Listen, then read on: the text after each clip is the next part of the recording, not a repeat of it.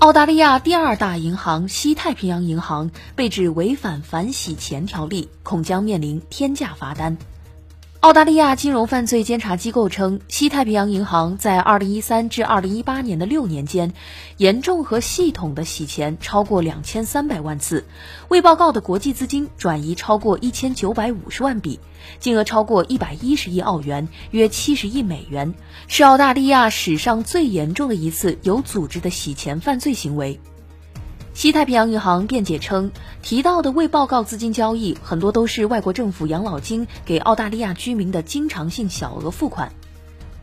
监察机构的文件显示，在这六年间，西太平洋银行在没有评估业务及客户背景的前提下，让部分海外银行进入澳大利亚的支付系统，带来金融风险，同时还存在为东南亚犯罪集团提供支付服务的行为，均违反了该国反洗钱和反恐融资法案。监察机构建议对西太平洋银行每笔未能充分监控或及时申报的交易，开出金额一千七到两千一百万澳元的罚单，意味着该行将面临最高四百八十三万亿澳元（约合三百二十八点一五万亿美元）的天价罚单，这相当于二零一八年全球 GDP 的四倍。感谢您收听界面财经大事件。